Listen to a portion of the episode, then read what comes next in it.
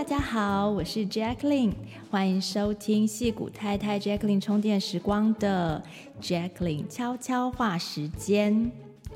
我有很多个人有兴趣的主题呢，想要跟大家分享，但是呢，这些内容和一般我们节目身心灵成长的方向呢，不是完全的吻合。嗯，也不是很有娱乐效果的节目，所以我想要开一个专题，和大家分享这一方面的讯息。悄悄话呢，将不会提供节目的内容摘要，完全就是有缘人、真正的粉丝才会有耐心听到最后的那种节目。那会员朋友们，如果遇到有兴趣进一步研究的主题呢，可以 email 跟我们索取内容的笔记。现在就让我们一起收听今天的 Jacqueline 悄悄话喽。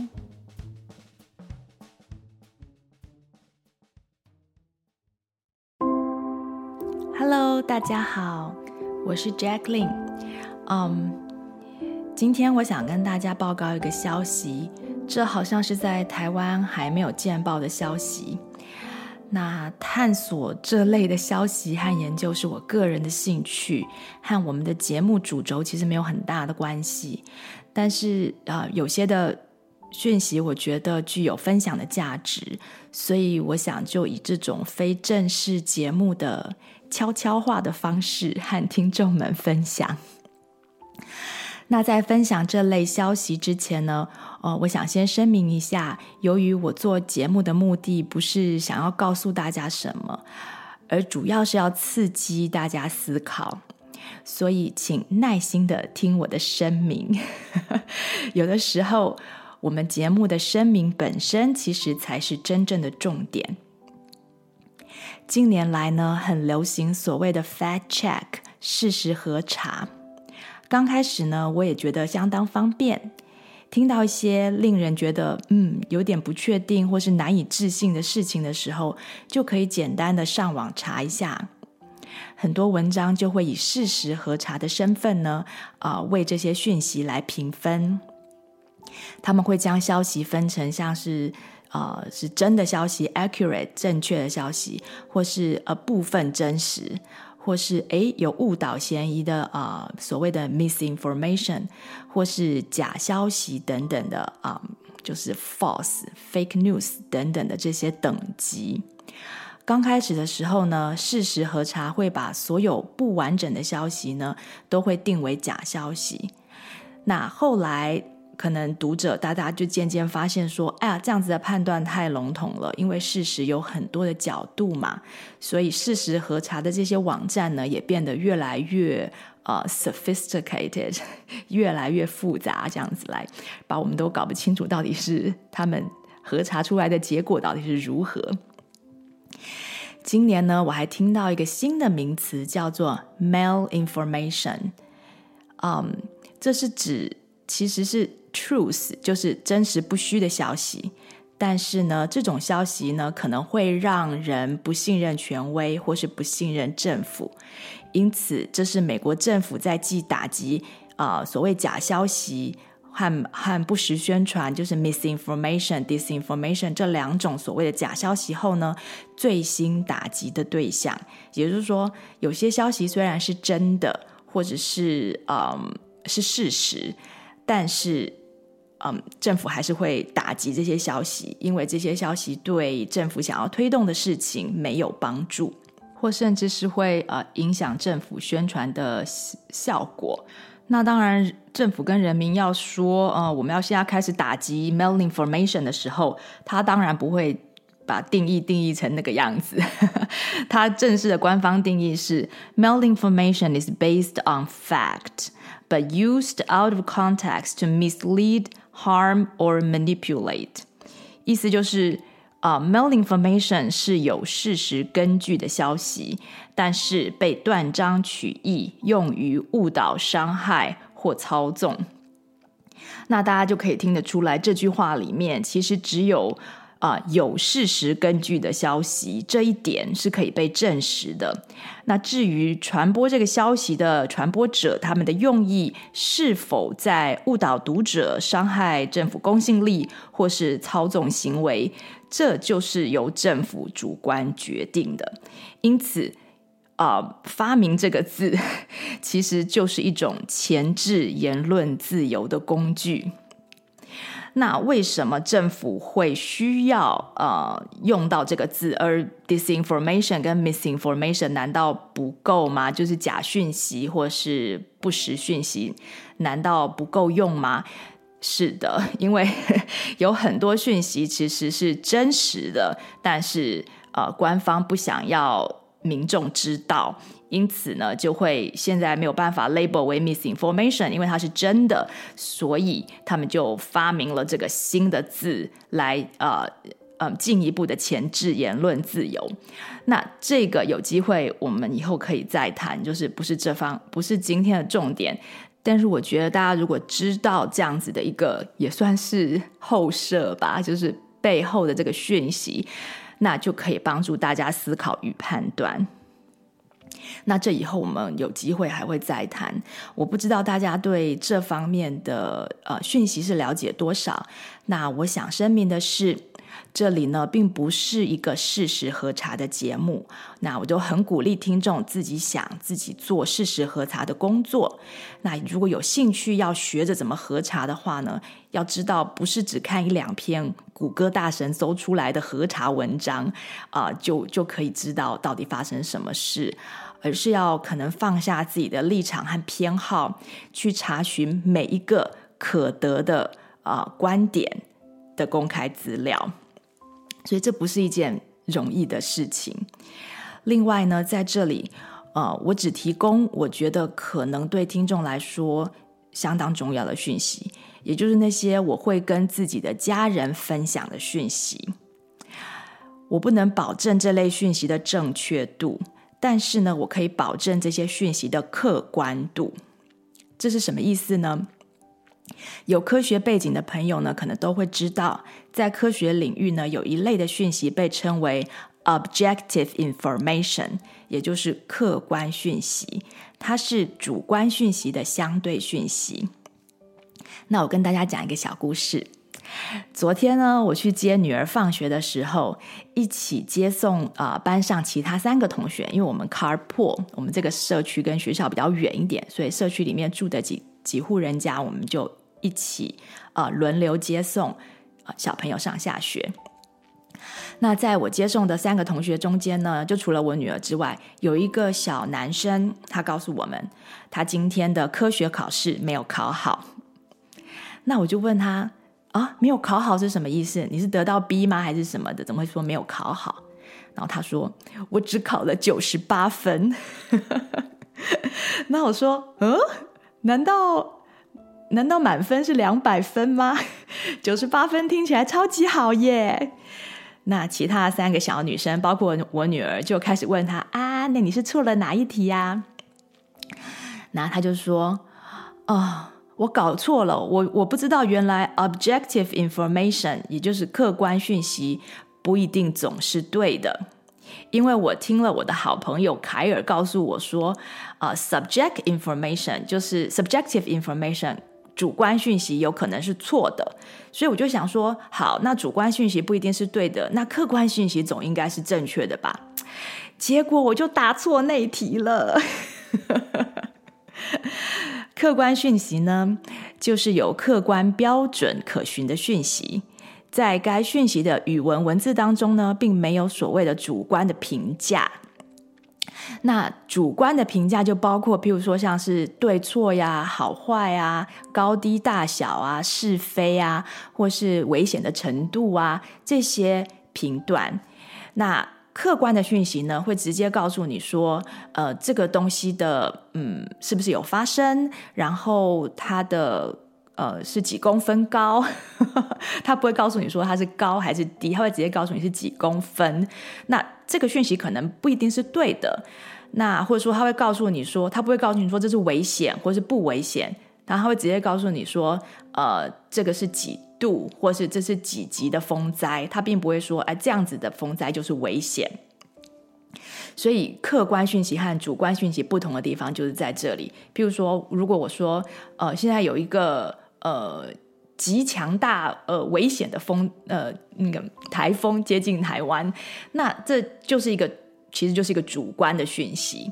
但是如果我说现在有一个嗯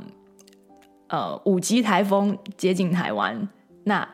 这就是一个客观讯息。但是这个客观讯息不一定是对的，因为它可能不是五级，它可能是六级。那它可能不是正在接近台湾，它可能是嗯，可能接近了之后，它会它会它会飘开这样子。所以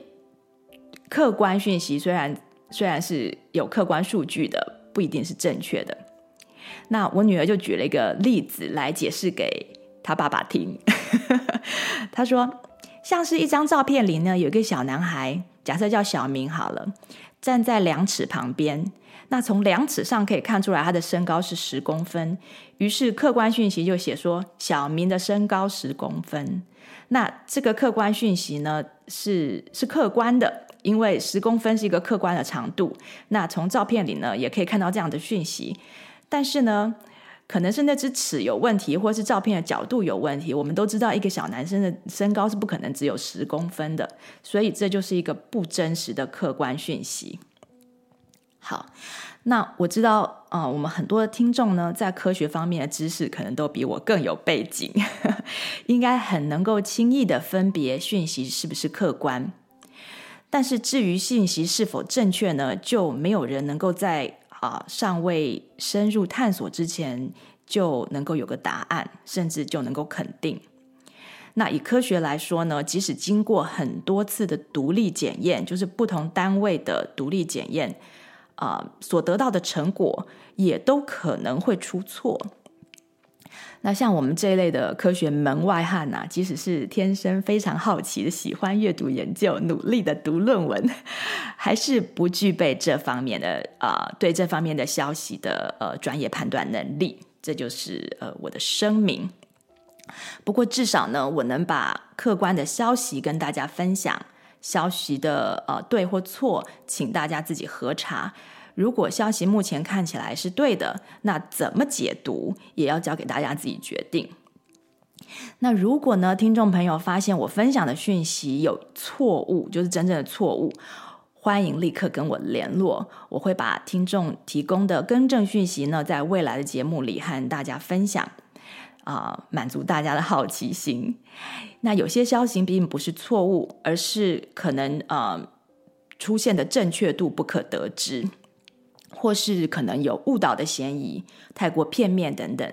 那我相信、呃，我的听众都是冰雪聪明的，是不会被误导的。那至于太过片面呢，就请大家可能向我提供啊、呃、其他更全面的资料，或是自己搜寻其他的资料，为自己啊、补充各方面的观点。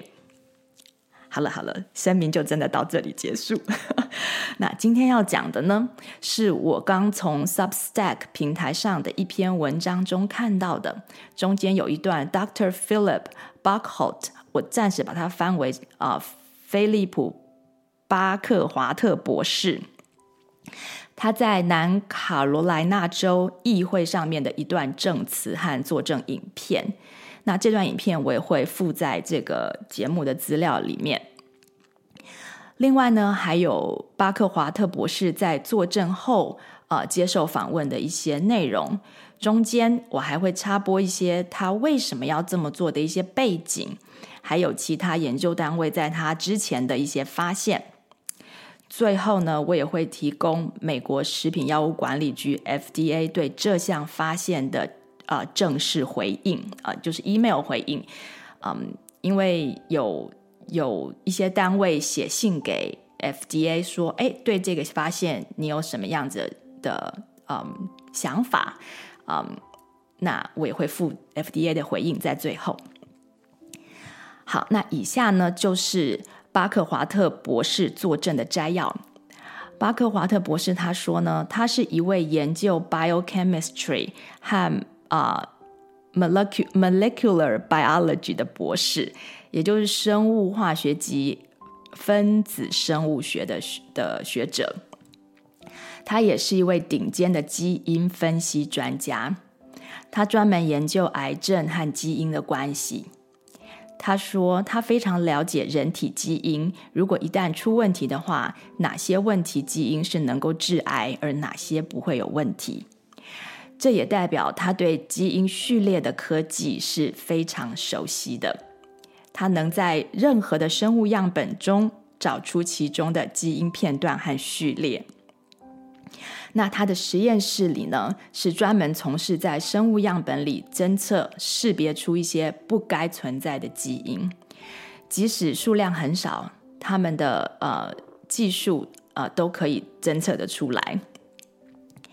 那他们研究室呢，在呃在疫情期间大力了发挥了他们的能力，他们的实验实验室在新冠期间是专门研发唾液。核酸检视的一个团队。那他说呢，他的最新发现是在辉瑞的新冠疫苗中呢，有所谓的质体基因污染，也就是 plasmid DNA contamination，plasmid。plasmid，这是一种环状的 DNA，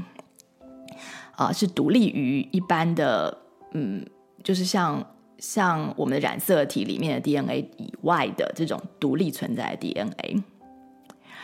那他说他发现，在疫苗的呃当中溶液当中，不只是我们有我们知道的一般的 mRNA 而已，还有大量的独立环状基因片段。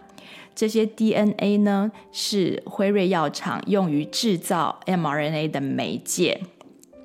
那它所谓的大量呢，是以 billions 这种十亿、十亿来算的那种污染量，在疫情期间呢，他有一个同业的好朋友是专门从事新冠疫苗的注射的。那不知道为什么呢？这个好朋友，这个同业好友，他把所有注射过以后的空瓶子，每一瓶都完整的保存下来，放在冷冻库里面。那喝过任何饮料的人都知道，空瓶中你只是喝完了，你如果没有去把它洗干净，里面都会有残余嘛。那疫苗的空瓶子也不例外啊。巴克华特博士呢，就是呃，他分析的就是这些空瓶子里残存下来的疫苗。那这些疫苗都是有来路的，也就是说，因为之前有很多研究我都有看到，但是。他们的得到的这些所谓的 vial 都是呃，可能有的是来路不明的，你就不知道说，哎，他是从从哪里来的？然后在那个人得到这些这些瓶子之前，这些这个这个东西是在哪里？那这个博士他不一样的地方是说，他的这些瓶子都是直接从他这个专门帮人家打针的那个朋友那边就是留下来的，所以所有的呃所谓的 chain of custody。就是一项产品的监管链都是非常清楚的，啊、所以我才会想要分享他的东西。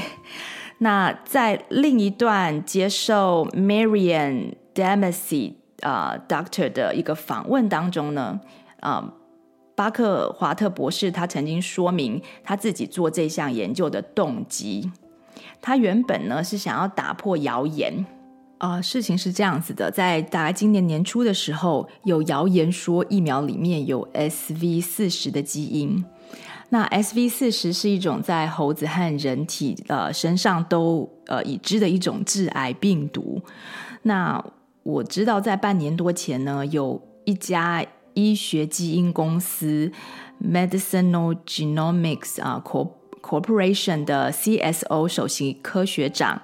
Kevin McKernan，他曾经发表他的研究，啊、他也是前麻省理工学院的人类基因组计划的研究指挥。那他就有提到，他们在疫苗中发现了环状 DNA 片段残留的污染。那我我半年前就知道了，但是因为我也知道他们的这些疫苗的瓶子不是呃是没有 chain of custody 没有这个监管链的，所以我当时并没有觉得这是一件了不起的事。那他中间呢，他就发现了有 SV 四十的，像是 promoter 啊等等的这些嗯基因片段。那那个 promoter 也就是 SV 四十病毒中呢有推动致癌机能的那个部分。我记得他的研究是是只有发现辉瑞里面有，那 Moderna 虽然也有其他的 DNA 污染，但是没有被发现有 SV 四十的碎片。那当然，他说其他的污染也是不应该有，会产生别的问题就是了。那那个发现发表了之后呢，美国有一个主流媒体 AP Associate Press 曾经发发布一篇有点像是辟谣的文章，也像也有点像是那种事实核查的文章，说疫苗中并没有真正的。SV 四十的病毒的 DNA，那就把这个消息定为假消息。那当时还用巴克华特博士的话来辟谣说，呃，如果只有 promoter 的话是并不会致癌的，必须要有什么什么 T antigen 什么之类的。那呃，Mark Kernan 他是认为人口里面就是有一定比例的人，相当多的人的人体里面就有这个呃 T antigen。所以，如果现在把这个 promoter 打进去，而且还能够改变人体原本的基因组合的话，那他会担忧这个结果。总而言之呢，这个两边的说法迥异，大家可以自己去查对比较。而从这个一来一往，你们应该也可以听得出来，为什么我会觉得这个事实核查是一件多么困难的事情。那当初接受 AP 访问辟来辟谣的这个呃巴克华特教授，嗯、其实他自己根本没有看过疫苗里面有什么东西。现在他看到之后，他就完全不同的说法。所以这整件事情真的是非常非常的难去做事实核查。因此呢，很多人看来看去就就当然不会相信他这个辟谣嘛，所以就还是不断的去谣传。然后呢，就就引起了这个巴克华特博士的注意。那他在网络上看到很多人在传这个讯息，所以决定以他的专业技术，用他的实验室来破除这个谣言。他就请那个收集空瓶的那个同业好友呢，把他在哥伦比亚区收集到的所有的空瓶都交交给他来分析。那总共包包括当时辉瑞在哥伦比亚区发行的两批。不同的疫苗，那他将疫苗中的溶液呢进行 DNA 侦测，意外的发现里面，他说居然有 DNA，因为他说这个疫苗当中是不应该存在有任何的 DNA 的。嗯，他发现他所分析的疫苗样本中几乎都有大量残存的 DNA 片段，可能是。嗯，一项很严重的生产过程疏失。那根据我刚刚提的那个 Kevin McCkerman 年初的发现呢，这些 DNA 是在制造疫苗的过程中没有被妥善去除的基因片段。那在辉瑞和他他检验的 Moderna 的呃呃疫苗里面都有。那 Kevin McCarman 之后也陆续有其他独立的研究单位发表出相同的发现。至于巴克华特博士证实疫苗中的确有这些 DNA 啊、的污染物，而且数量很大，这样的品管是怎么样通过政府核准的？根据 Kevin McCarman 的 McCarman 的说法。这个过程呢，非常的复杂。辉瑞呢，他们并没有将他们检查 DNA 和 RNA 比例的所有方法结果都交给政府检察机关。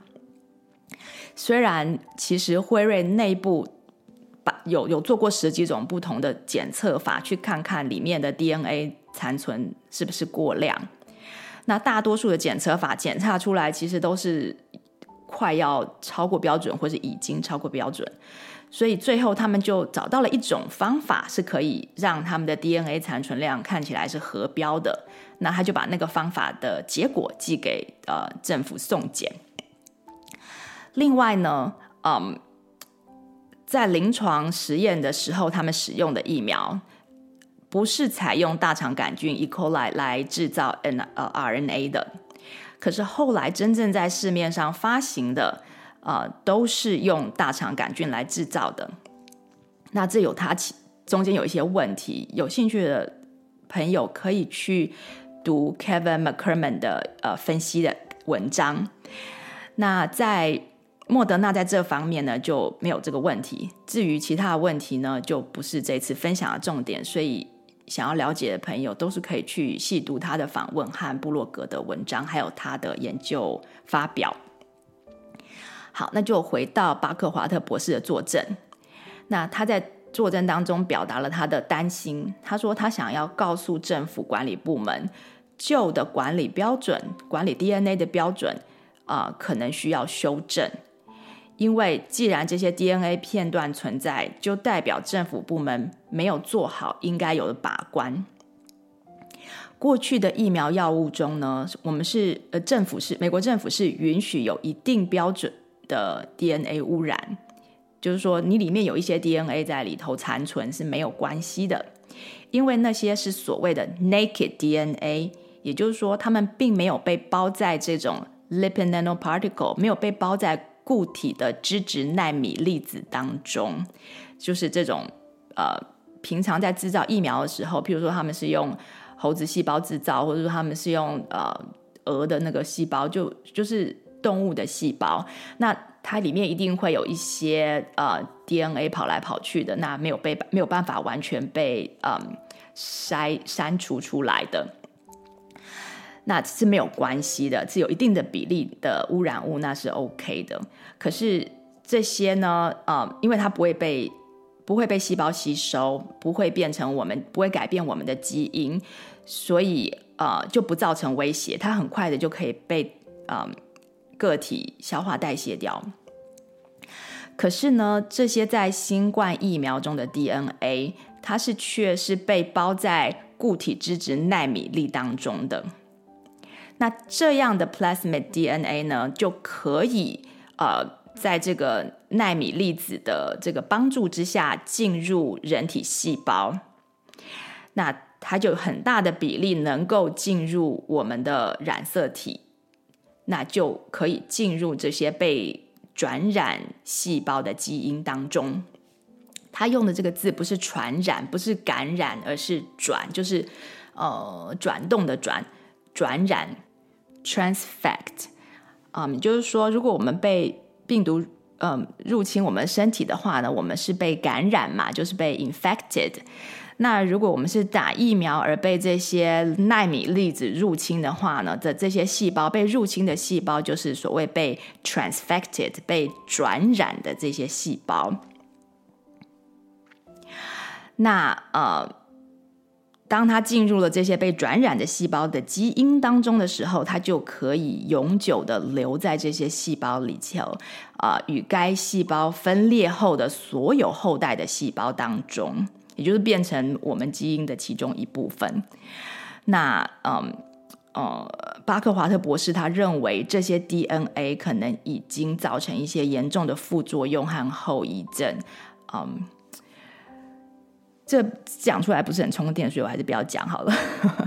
他说他不是免疫学专家，所以他并不清楚自体对于自体免疫的一些影响。但是他说，嗯，他是研究基因和癌症关系的专家，所以他非常的了解基因改造与癌症的关系。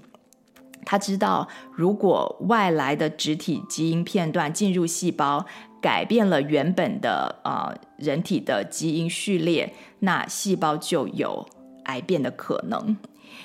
并不是说一定会发生，只是那个机制在分子生物学的了解中是会发生的。那如果外来的 DNA 进到了干细胞中，也就是 stem cell 当中的话呢，就可能传到全身的其他组织，或是传给后代。这就是他的担心。那他进一步分析，他在疫苗中看到的 DNA 残留有差不多一百到五千长度不等的片段。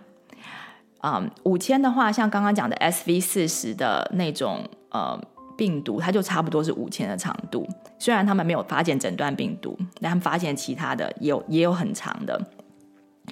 然而，不管长度呢，任何片段只要包在这个固体的纳米粒子当中呢，呃，就有进入细胞基因的能力。他说，这是他常常在实验室中观察到的现象。他会把一段 DNA 呢包在固体脂质纳米粒子当中。我想他那个包的方法，因为这些东西都太小太小了，所以可能就只是把那个纳米粒子加进去 DNA 里面，然后就 好像在好像在泡。泡绿茶那样的，就是把它就是搅动，然后它可能就会自己就会变得就粘在一起，那个 DNA 就会进入这些固体脂质子奈米粒子当中。这是我的想象，因为其实把 DNA 放进一个很小很小的东西，这其实我觉得科技上到底怎么做到是蛮神奇的。这只是我的想象。然后他说包进去之后呢，就会撒在。呃，各种的细胞培养皿中，那他们就可以观察到这些粒子进入到这些细胞里头。那有一部分的粒子就会进到呃染色体里面，然后进到细胞核的染色体里面，然后就可以永远的住下来，改变呃这些细胞的原本的基因序列，并且世代相传。所以他就讲，一旦基因被改变，就永远的被改变。那 RNA 呢，则是不一样的。RNA 是暂时的基因码，它是很容易被身体代谢掉的啊、所以，我们一开始的时候想说要接受这种 RNA 的疫苗的时候，我们都会觉得说，哎，它只是暂时的，所以它进到身体之后，做完了呃，做出了一些蛋白质之后，它就会被身体代谢掉。那虽然疫苗中它有加入所谓的呃 pseudouridine，它可以让 mRNA 可以在身体里面时间留久一点，就它可以制造多一点的呃蛋白质出来，但是呢，它不应该会嗯、呃、永永久的。存在在那边，所以它影响基因的几率呢，虽然不是没有，但是这个 RNA 影响基因的几率是不是很大的？它必须要透过一个比较复杂的机转，什么 reverse transcript 等等那些比较复杂的机转，嗯，不太几率发生是不大的。而根据 RNA 所制造出来的蛋白质本身也不是永久存在的，只要 RNA 被代谢了，那那些蛋白质呢，呃，经过一段时间之后也会被身体代谢，就不会继续不停的在身体里面跑来跑去。那这边插播一下，关于蛋白质存在的时间长度呢，这是这。前面这些是他的说法，但根据目前已经发现的一些研究指出呢，打新冠疫苗后制造出来的突刺蛋白是可以在人体中被侦查到的很长一段时间，嗯，从六十九天到一百八十多天都有，也就是说，打完之后的半年都还可能被侦测到。而发表一百八十多天的这些研究呢，它其实也就做了一百八十多天，所以更长的研究目前还没有出来。那这不是一种天然的蛋白质，而是人工设计的，是由是由呃人工写这个 RNA 的码进去制造出来的蛋白质，因此它在基因的组成上其实是跟嗯、所谓的新冠的突刺蛋白是有一点点的不同，好像有什么两个。两个 分子的不同之类的。那我顺便讲一下，嗯，当初在辉瑞的 BNT Non-Clinical Overview 的报告，哦，这个报告和最初的 Clinical 的呃临床疫苗一临床疫苗安全测试的结果，原本是不对外公开的，但是后来美国食品药物管理局 FDA 被告了之后，才在法院的命令之下被要求公开。那刚开始被命令要公开的时候呢，FDA 就啊、呃、说他们资料太多，没有足够的人力可以把这些东西都公开，呃，要求呃法呃法法院允许他们慢慢公开，所以总共要七十五年之后才能够把所有的这些呃最初的临床疫苗安全检测等等等等的这些所有资料。呃，都公开，但是后来呢，这个联邦法官 听了就觉得这样太夸张了，就命令他们在一年还是两年内就要公开。所以现在很多的资料都已经慢慢可以看到。那我我没有时间去看他们那些七十五年才能够全部公布完成的报告，但是我有追踪一些就是一些调查记者的报告，所以。多少知道其中的一些重点。那至于辉瑞呢，针对这个人造的蛋白质的安全性，他们在非临床报告上，就是我刚刚讲的 non-clinical overview 上面是这么说的：他说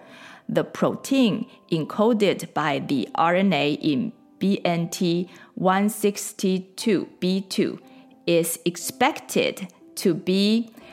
uh, proteolytically degraded like other endogenous protein. Therefore, no RNA or protein metabolism or excretion studies will be conducted. 这对话非常重要，因为他的意思就是说，嗯，这些蛋、这些疫苗中的制造出来的蛋白质呢， 应该会跟其他内源性的蛋白质一样，内源性就是我们身体自己细胞制造出来的蛋白质一样，在很短的时间内，呃，几个小时到几天就自然的被身体代谢。因此，啊、呃，我们将不会做任何的。RNA 或该蛋白代谢率的排啊、排泄率的研究，所以他的意思就是说，嗯，假设这些东西都是一样的，所以这些蛋白质应该都很快都会排出去，所以我们就不需要做这个研究。也就是说，刚才我跟你们讲的就是六十九天到一百八十多天的这个东西，这个不是辉瑞做的研究，因为辉瑞。在他的非临床报告上面就写说，我们不会做这个研究。那我记得一开始这个疫苗出来的时候，有医师朋友跟我说啊，你不用担心啊，因为 RNA 和蛋白质都会在几小时之内就被或几天之内就被代谢出去，它是不会留在身体里面，也不会影响我们基因的。但是现在呢，我们知道至少这样子的官方说法，它是一种推论。是一种呃，是一种相信，它其实不是科学研究的结果，因为辉瑞报告自己说，它将不会进行这类研究，所以我们可以很确定的知道，呃，医师和专家们在当时其实是无法知道的。所以，所有关于这些突刺蛋白在体内的行为研究呢，都是其他单位的研究报告，不是今天的重点。那有兴趣的朋友可以上网找啊，或是可以写信问我，再把资料分享给你们。最后呢，巴克华特博士的作证结论是，他敦促政府部门进行相关研究，看看打疫苗的人中呢，有没有后遗症。那他们的呃细胞里头呢，尤其是干细胞里头有没有这些植体 DNA？那他他说他希望当然最好是没有，但是如果有的话，就应该进一步的追踪它的安全性，因为如果你知道它是不安全的，它自产生了某些后遗症是因为这个东西的关系，那就有办法相对的找到如何治疗的方法嘛。所以，以他的专业判断，这样子的植体 DNA 一旦在固体脂质子奈米粒的保护下呢，进入人体细胞，就能够让基因改变，而且有多种危险的后果。那他在癌症研究当中已经非常熟悉这类物质的毒性了。啊、呃，他虽然希望是没有，但是他就。就很担心，所以他敦请政府能够出资，或是让就是让呃具有公信力的研究人员和单位进行独立的研究。那他有被问到说，诶，那他他的研究室能不能够进行这方面的研究？他说当然是可以，只是说呃这样子是不够的，就是需要很多很多的不同的单位的研究。并且呢，他也敦促这个立法修改，因为他是在呃南卡罗来卡罗来纳州的这个议会上面的一个听证嘛，一个一个证词，所以他是对着这些议员们讲的，他就敦促这些立法呃委员们修改对于疫苗中 DNA 浓度的规定，啊、呃，从原本允许某一个浓度呢，可能要改改为。不能够允许任何 DNA 碎片的存在，因为刚刚讲过，过去的科技疫苗中有一点点的 naked DNA 对，嗯，健康的危害是不大的。但是现在有了这个奈米的粒子的保护呢，DNA 可以进入细胞染色体中，永久的改变 DNA，那就危险了。那到这里讲一下，呃，我的主观判断。在这方面的研究没有完善之前呢，所有的 mRNA 科技呢，都跟癌症的 DNA 疗法一样是不够安全的。那我知道他们去除样本内 DNA 的方法也目前也不是绝对有效的。那那个过程相当的复杂，我没有时间跟能力翻译给大家听，所以有兴趣的朋友可以去读 Kevin McKernan 的文章。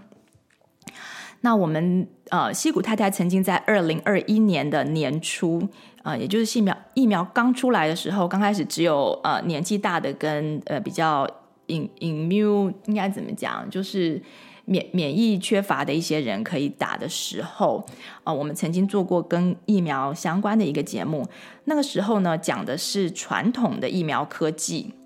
那那虽然疫苗当中会有所谓的 adjuvant，也就是像是含汞的一些佐剂啊，以及 stabilizer，就是一些啊稳定剂啊，preservatives 防腐剂啊，和 residual manufacturing by product，就是生产过程中的一些副副产品这等等，但这些毒素呢，呃，健康的身体是是还是有办法代谢的，所以呃，因为打疫苗而受伤的人仿佛是比较少，这是这是我主观的感受。那当初做节目的时候呢，新冠疫苗刚刚出来，也就还没有轮到我们打。我曾经跟大家说，就是。可能轮到我们的时候，我不会马上去打，只因为我天生怕打针。但是我们当时对这个新科技是完全无知啊，充满充满期待的。就是我们当初做那个节目的时候，啊，那现在经过这么多年，相信大多数的人都打过很多剂了，而且绝大多数的人都已经得过新冠了。所以大家多少都有各种不同程度的免疫力，同时也都知道说这个不是所谓的预防针，因为打了不能预防感染，不能预防 infection，也不能预防啊、呃、传染率。那所谓的减少住院或死亡的这种说法呢，其实也很不科学。我我我有去查过，因此接受这个实验性医疗介入的理由。现在是几乎不复存在。许多欧洲国家呢，目前是不建议年轻人施打新的加强针。那美国佛罗里达州的卫生局局长现在也公开的反对六十五岁以下的州民啊施打加强针。他在许多访问中甚至说不建议任何人施打。那这些都是可能是他们背后的理由。除了还有很多很多其他理由之外，那至于 FDA 对疫苗中有植体 DNA 的回应是这样子的，我在这边读给大家听。这是呃 FDA 的回应：The mRNA COVID-19 vaccines authorized or approved for use in the United States are not defined as a gene therapy。也就是说。mRNA 新冠疫苗在美国授权与核准，不是作为 基因治疗，哦，不是被定义为基因治疗。The FDA is confident in the quality, safety, and effectiveness of these vaccines。啊，美国食品药物管理局对这些疫苗的品质、安全和效果非常有信心。大家知道这句话是就是。Subjective 呃、information 是主观讯息，然后下一句，The agency's benefit risk assessment and ongoing safety surveillance demonstrates that the benefits of their use outweigh their risk。相关单位对该疫苗持续的风险效用评量显示，该疫苗的效用。大于风险，就是还是叫大家去打就对了。 基本上呢，这个 FDA 的回应，他们完全没有回答到说他们知不知道疫苗中有这些植体基因 DNA 的片段，以及他们在这方面是怎么把关。那更没有要调查清楚的这个这个企图。那目前在澳洲呢，因为他们对基因疗法的定义和美国不同，所以澳洲的法院现在正在处理是否要把这类的疫苗就归为基因疗法等等的问题。那这些都是呃我还在持续追踪的一些事情。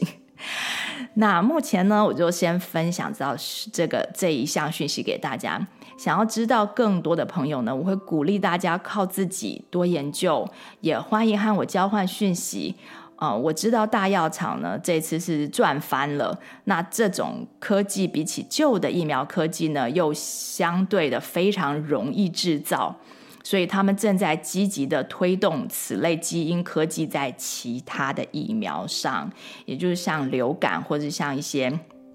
啊、一些儿童要打的疫苗。所以根据目前的发现，我会建议我的家人朋友。在这个基因污染问题还没有被彻底的研究清楚和立法解决之前，不要轻易接受这种医疗介入。好了，那今天分享的消息虽然不是什么好消息，但是也算不上是坏消息。节目总是得结束在希望里。我们都知道，癌症是很可怕的。但其实现代的科学还不能真正了解它的成因。讲到基因，会有一种科学命定论的感觉，好像基因这么写，我们的命运就注定了。那基因如果被改写了，健康也必定会跟着被改写。但是科学界到目前对于基因的各种功能都还只是在理论的阶段，虽然有些理论听起来跟真理很像，却不代表它就是真理。像是基因到底是决定我们的身体的老板，还只是生命蓝图的记录伙计，目前还是个谜。有时候伙计看起来像个老板。因为身体仿佛是照着这个蓝图被建立起来的，可是我们都不知道蓝图的背后有没有一个绘图师、建筑师。好像有某种基因、某种组合，就容易产生某些癌症或疾病。但是我们也能够看到，并不是每一个拥有这样子基因组合的人都会得到同样的癌症。有些人是能够完全不受影响，因此建筑蓝图与建筑物的本身也可能是没有因果关系的。一个建筑物的蓝图可能不是这个建筑物被盖起来的动力。我们以后有机会的话，我会跟大家分享一些其他的理论。而且无论如何，我们都知道身体里多少都会有癌细胞。只要我们有着正常运作的免疫系统，就能够把这些细胞的量控制在不危害生命或健康的程度。即使是被检查出来的，也不是死刑宣判。我曾经在密西根工作时的一个同事，呃，好像有跟大家提过，他是一个老烟枪。七十多岁的时候过世的时候，是死于心脏病还是心肌梗塞？那医师解剖发现，他全身都是之前没有被发现的癌症肿瘤。这些肿瘤不晓得已经跟他共处多久，而且最后医师判定的死因也并不是癌症。好，那今天 Jacqueline 的悄悄话就跟大家分享到这里。祝听众朋友们健康平安。不管听到什么消息，都可以为自己决定要不要活在希望里。我们下次再见喽，拜拜！喜欢今天的 Jacqueline 悄悄话节目内容吗？欢迎把节目分享给可能会有兴趣的亲朋好友们，协助我们推广本节目。还没有加入会员的朋友，也欢迎加入戏骨太太 Podcast 的大家庭，跟着我们一起充电、思考、成长。谢谢你的收听，我们下次再见喽。